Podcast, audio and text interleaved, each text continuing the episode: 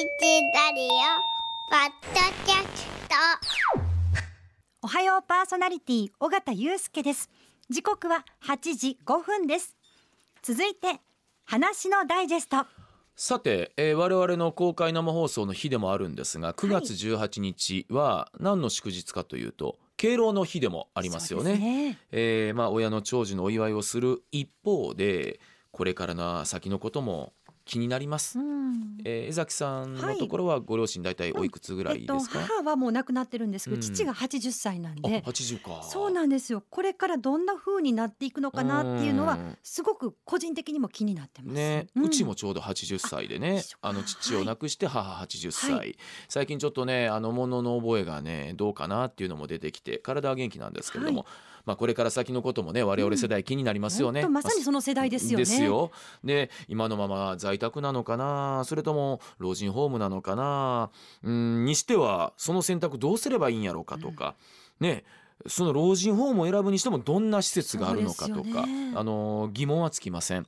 で今日はあー基本の木のところを専門家の方に伺います。えコラムサイト介護の三つ星コンシェルジュ編集長荒牧誠也さんです。おはようございます。おはようございますよろしくお願いしましよろしくお願いします。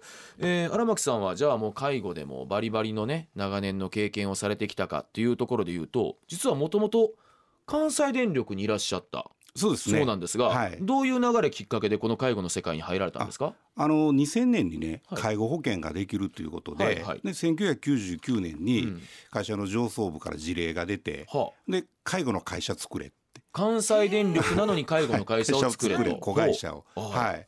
それでそこから立ち上げて約10年間。はえー、10施設ぐらいを立ち上げてえーその中で経営と、まあ、実務もやってきたということですね。で関西電力を今離れられて。そうです。はいだからもうじゃあ20年以上になってこられたわけですね。はい。えーああじゃあ介護保険の登場とともにその世界に入られて。はい。でね、えー介護の三つは星い。コンシェルジュというはい。サイトはどんなサイトなんですえか、あの基本的には有料なねあの老人ホームをご紹介するサイト。それからあの今大体900ぐらいのコラム介護に関するコラムが乗っかってるというサイトですね。はい、今ね有料なまあい。うところのね、優しい良い有料なんですけども、え。有料なってことは有料じゃないところもやっぱり潜んでるってことなんですえか？あのまあそれはそうですね。ですよね、ええそこにいろいろな、だから差異があるわけですよね、はい。ええ。それがほら結構ニュースとかでね。そうですね、うん、え入ってみたはいいけれども、うん。こんなトラブルがあった、うん。金銭面のトラブルもあるかな、うん。入ってみたはいいけれどもその介護士さんににこんなトラブルがあったとかそうそう。よくニュースで見るじゃないですか。ね。だから環境はいいけども入ってからその人間関どんなんやろ係とかもうとかね。どんな感じかなとか、気になるところいろいろですけれども、はいでえこの介護の三つ星コンシェルジュどんなきっかけで作られたんです？あですからまあやっぱ介護10年間やっている中でおっしゃるようにいい施設、ああんまり良くない施設、ん。まあ、とんでもない施設とんでもない怖い、えーございますんですけど、うそれをやっぱりどうやってこう紹介していこうか、うん。皆さんに知ってもらおうか、うんそれからまあ特にあの介護離職とかね、えーか親の介護で会社を辞めるとかっていうのがね。あの時代で、はい。あった時代ですんで、ええ。まあ、より良い情報を届けたいということで、であのまあ、転職しましたあのベーシスっていう会社プレジオグループなんですけど、はい。そこの社長に相談したらこの会社面白い会社でねほあ面白いことはやってみようやっていうことでー、ええやらせていただいてで社長のアイデアで今度サイトから、えー、2年前に飛び出して本ですね書籍。今手元にあるのがそういうことなんですね。はいそうですそうです。あ2年前なんですかこの本できたのが、はい。ええー有料老人ホーム三つ星ガイドとありまして、はいええ。これなんとなくちょっとどこかで見たような 想定ですよ。ね。ええあのミシュランさん、そうね。ですよね、はい。あの星の付け方も一緒ですよ、うん。はいいいですか、ええそうです。うん、あの、はい。星の数でそうです。有料度がわかるという。はい。えでこれ、はい。あれですね。だから2021年、うん。2022年度版が今手元にあえるんですが、はい。はい基本的には関西に絞った？そうですね。あのあの本ですえか今去年と一昨年は大阪市内北河内北摂、ん。阪神間神戸。ではい。今年は12月に発刊するんですが、はい。えーそれに加えて京都おのー。京都市京都市南部、はあ。それから八尾東大阪奈良、えー滋賀の一部、あ一気に幅が広がってますね、はい。えーです。で老人ホームとサービス付き高齢者向け住宅って、はい。えーそのエリアで、まあ、実は2500施設ほどございましてね。えっと、ええそれはやっぱり私は多いなと思ったんですけれども、うん。はい。それでもやっぱりまだ足りてない方なの？どどういうもんなんですか、うん。あのーまあ、足りてないことはない。ことはないですけど、はい、うんえーただあの先ほどねおっしゃったように在宅から、うん。えーまあ、どこまで家で暮らして、老人ホームに移るかとうん。いうようなところがございますんで、えーまあ、多いといえば多いですしはい。まあ、足りないといえば足りない。で今ちょっとちらっとお話になったんですが、まあその親の住まいですね、はい。在宅なのかうん。老人ホームなのか、うーん。どのタイミングどういうタイミングで考えていったらいいもんなんですか？あのまあ、基本的にはねあの、まあ、その介護をする方、はい。まあ、例えば尾形さんでしたら、はい。あの奥さんはい。なり、が介護されると思うんですが、あー。やっぱり介護ってされる側とする側はい。のタイミングがございますんえで、え。えーそのする側の限界ってございますよね。はいはいはい、はい。えーまあおだから仕仕事もありますね。はいうちもね、あのはい。友で働いてるんで、多分、えーあのはい。半々なのかなと思ってるんですけど、えーえーあの私の場合なんかは、はあはあ。私の、まあ、は妻と、あはい。でだあの、えーお母さんがね、うんえーちょっと認知症になりまして、あ。であの三木小野っていうところに住んでたんですが、おはいはいはい。うんすぐそばの西宮のすぐそばにーはい、移し移ってもらってですね。小野から西宮に、はい。はい。ええ。であのすぐそばで介護をしてたんですけれども、はい。やっぱり認知症が進んでねなるほど。あの、警察に電話したり、あー。ええあの本当に徘徊したうり、ん。まあ、近所の方から苦情が来たりということで家内の方がはい。もう精神的にちょっと、しんどいですよね。ええやられていうんったんで、うん。まああの特別養護老人ホームっていうところに入っていただいてっていうようなことですね。あええ。その認知の症状がある中、その特別養護老人ホームは入れた、入れるんですか？そうですね。入れます。はい。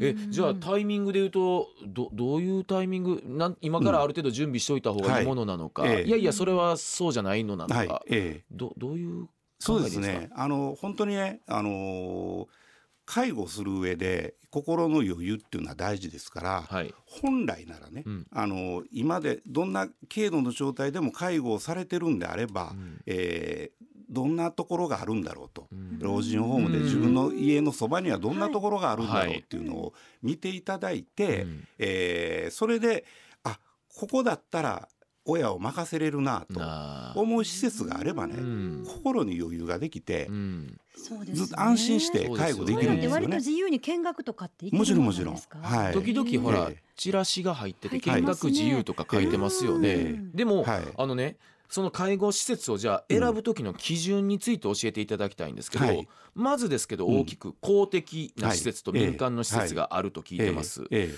公的施設というのが、えはい。まあ、特別養護老人ホームっていうとこはい、ろですよね。先ほど荒牧さんの話にあった、ええ。はい。ええ。はい。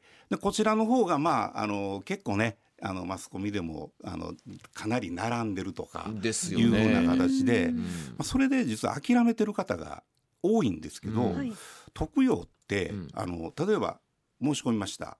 100人、えー待機者がいますって、はい。中であじゃあ自分101番目かって思うんですけど思いますね。そうじゃなくてね特養っていうのは一つ空いたらその101人の中から一番救わないといけないっっていうので選びはるんですよ。あそういう基準なんですか。はいええあ、うんあ、ユース、あの、はお願いした順じゃないんですねあそう。なんですそうなんです。あ、なんや、早いもん順かと思ってましたけどね。ええそうなんです。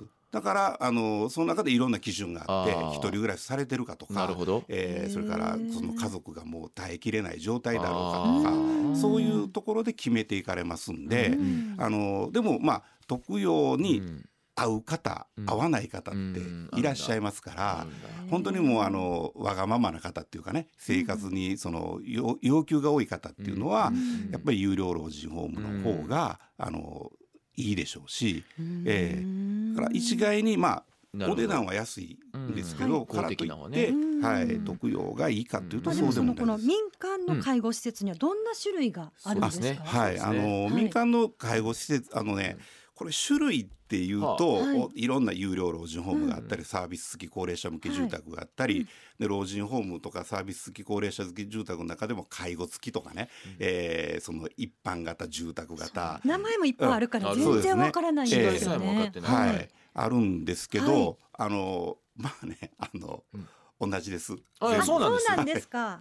あじゃあもう公か民間かぐらいの。そうですね。あそうなんですか、えそっか、グループホームとかケアハウスとかいろいろあるけど、うん。ある。まあうん。要はそれ全部その民間がされてる施設っていうことで、ーそうですね。ですよね。大きな違いもそんなになはいい、だから自分のあのおそのお親御様とか見てもらいたい方がうん。どういう状況かって、うん。そこに合った施設がどこかっていううん。形で選ぶっていう。民間のその介護施設はどう目付けして選んでったらいいんですか、ああのね、えーっとまず基本的に一番大事なのは、はい、まああの介護の沙汰も金次第って結局そのねあの例えば80で入ってうん。90まで生きるとしたら、10年間ちゃんとお支払いできるかっていうところでね、はい。えーやっぱり兵糧なくなると出て行ってくれっていうことになりますんで、うん。ですからあの普段から親御さんの資産をきっちり聞いておく、ん。それから年金が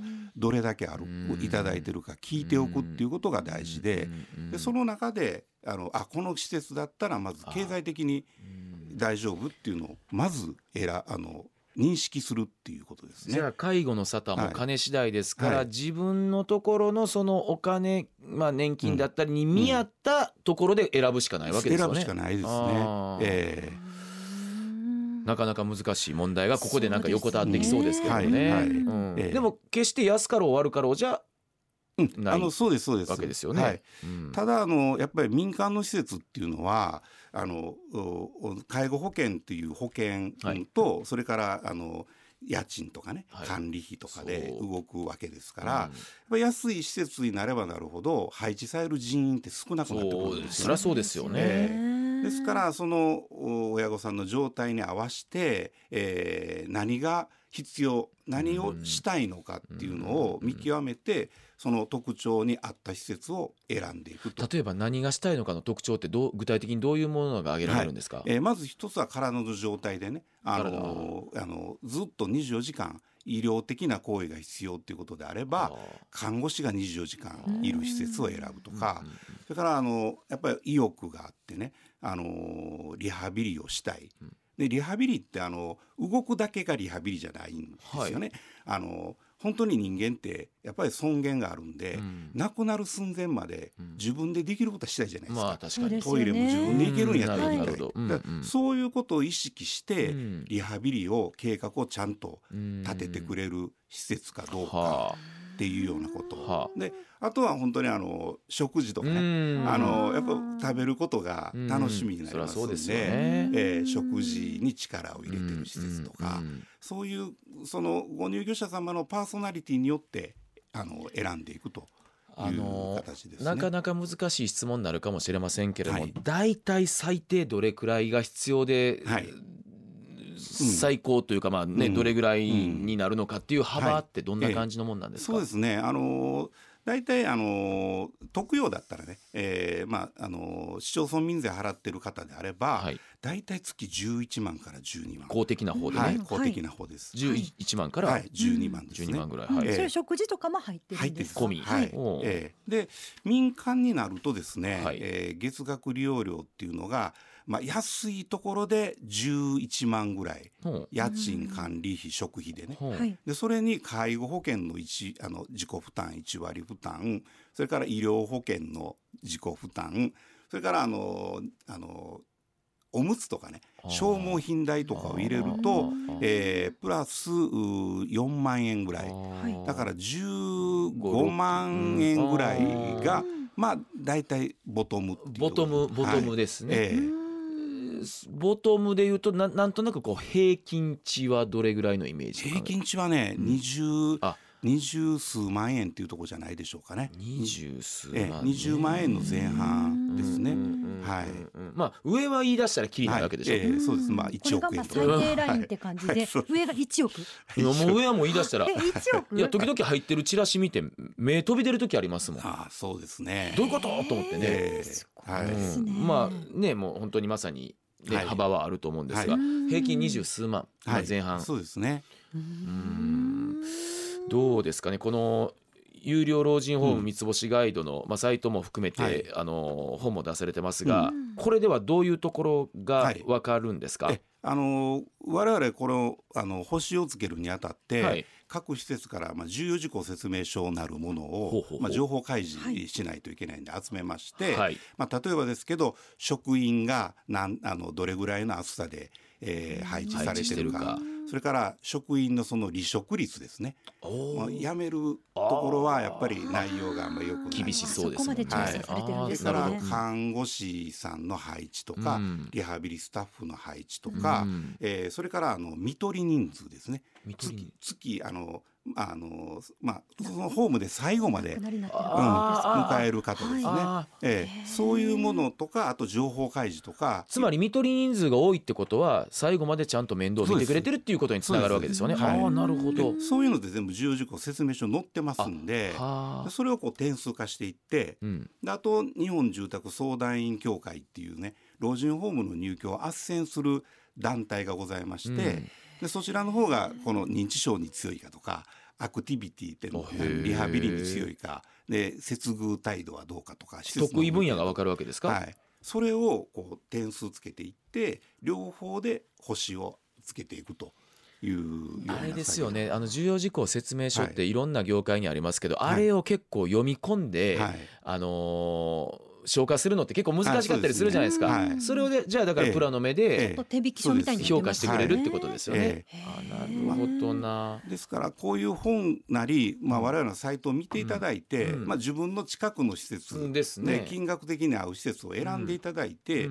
ん。そこに一回見学に行っていただく、うん。そしそれで基準を作っていただいたら、うん。あいい施設ってこんな雰囲気なんだなって分かりますんで、うん。他近所をその基準で探してもらうっていう。でもそれで言うとある程度やっぱり親が元気な時に一緒に行く方がいいんですよね。そうですね。見るのもね。ええ。合うかどうか。ね、はい。もうちょっと元気がなくなってったり、はい。認知が進んでたりしたら、はい。本人の意見が、そうですね。ねはい。まあ、本人の意見が反映されすぎるのもどうかってなるかもしれないけどね。こんなん嫌やわもっといいのがいいみたいな言われたらええ言うて、はい。ええ。年金の額と全然見合わないやないのなんてことになりかねないかなとは思いますけれども。でもどれだけこう年齢重ねても私は自分でできることは自分でやってもらった方がいいんじゃないかなって先ほどのすごくそれ強く思うんですけどはい。はい。その辺をその施設の方が手伝ってくれるうん。その加減っていうのとかもはい。ちょっと入らないとわからないじゃないですか。そうですね。はい。そういうのもやっぱ見学に行ってはい。他の方がどうなのかっていうのを見たりするといいってことですよね。だその一冊目の方にはそはのい。見学時のチェックポイントとかあねそうですか。そういうあ書いてるんですか？載っけさせていただいてあすごい。あの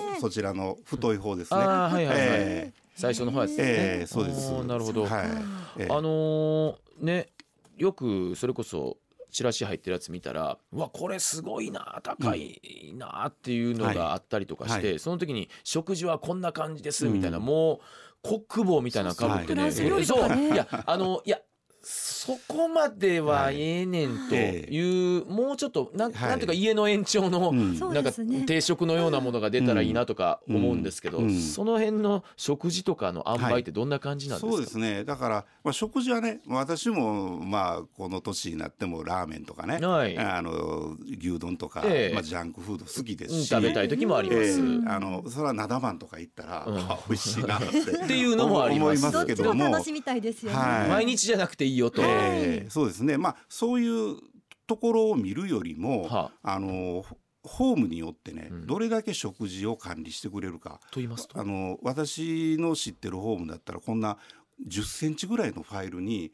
お客様一人ずつのあ、食事線が載ってるんですよね。はあ。で、えー、とこの人はこういう味付けが好きうわ。だからサラダにはこのドレッシングかけましょうとか、まあ、もちろん介護になっていくわけですから禁閉食とかね食べてはいけない食材とか、えーあのそういうのもあるんです。で刻みとかっていうのもあるんですけども、まあ、そこまで管理栄養士とシェフが一緒になってやってるっていうところなんで。それはなかなか高そうですね。うんレベルというかお値段がね。そうです。オーダーメイドになるわけですもんね。そうですよね。ええ一人一人に合わせはい。てでも基本的にはそういうあのやっぱり老人ホームっていうのは、うん。大体あのまあ中から上ぐらいだったらそういうことはきっちりやってそういうものなんですまか。あさすがにねこのドレッシングがどうのこうのはまあね。やっぱり上の施設でないとないですけど、まあ基本的にはこの人にはこのこういう食事っていうのは全てあの、えーま載ってます。あのうん。やってつけてはりますんでね。うん。あのというのもその食事っていうのが全ての根源になりますんでそうですよね。えー、3食ちゃんと食べれば夜中も寝てもらえる。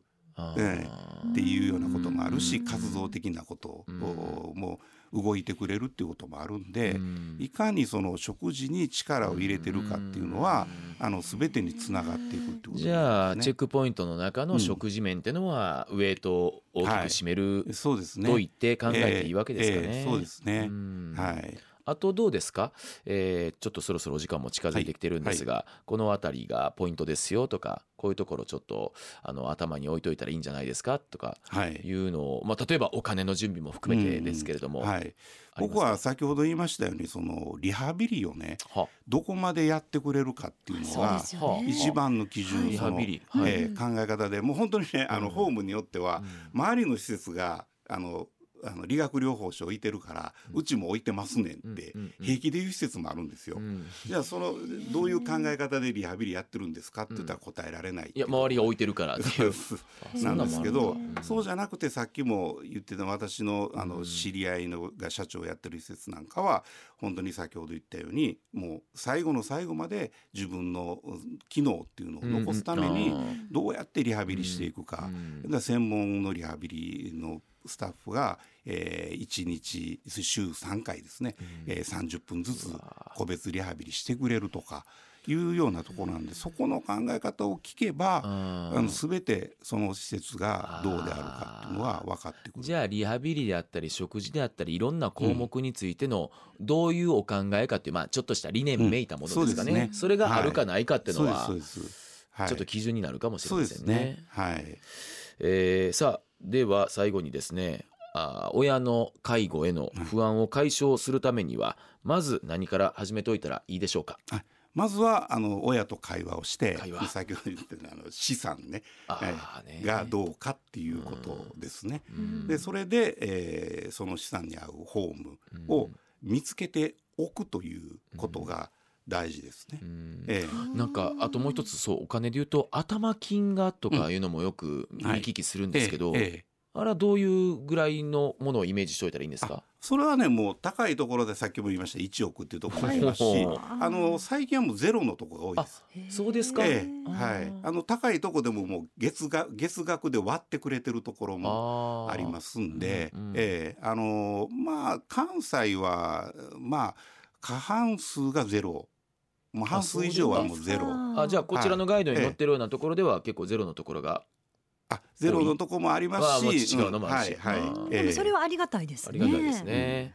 そうですか。なんかとはいうものの元気な時になんかねあのホームどうするっていうのもなかなかねそうですね。あのそうそう、うん。タイミング的にね、ええ言い出しにくいですよね。なんかきっかけがね、ええ。ないと、ええまあそれはもう介護する側でね、うん。ですからまあ例えば尾形さんなら奥さんと二人でうん近所行って見といて、そしたら奥さんが安心ですから、ええそれで、まあ、自宅でやっぱり自宅に長い方がいいんですよねあの親にとってはやっぱり自宅に長い方がいいんで、どこまで自分がその見れるだろうかっていうね、うん。余裕を持つために、うん。あの介護する側だけで、うん。えー探しておくっていうことです、ね、うちあの亡くなった親父でいうと最初家とデイケアうん。からこはい。うちょっとこう入ってたんですけど、ええ。で最終的にその前にはまああはい。の亡くしたんですけど、ええ。そういう考えでもいいんですか？徐々に、もちろんもちろん、あうん。のそこからです。ですよね、ええ。だから一番ダメなのは何もしない。例えばあの認知症が進んあの今はもうリハビリデイとかね、うん。半日でこあう体操すあるデイとかありますん。で認知症予防もやってくれたりしますんで、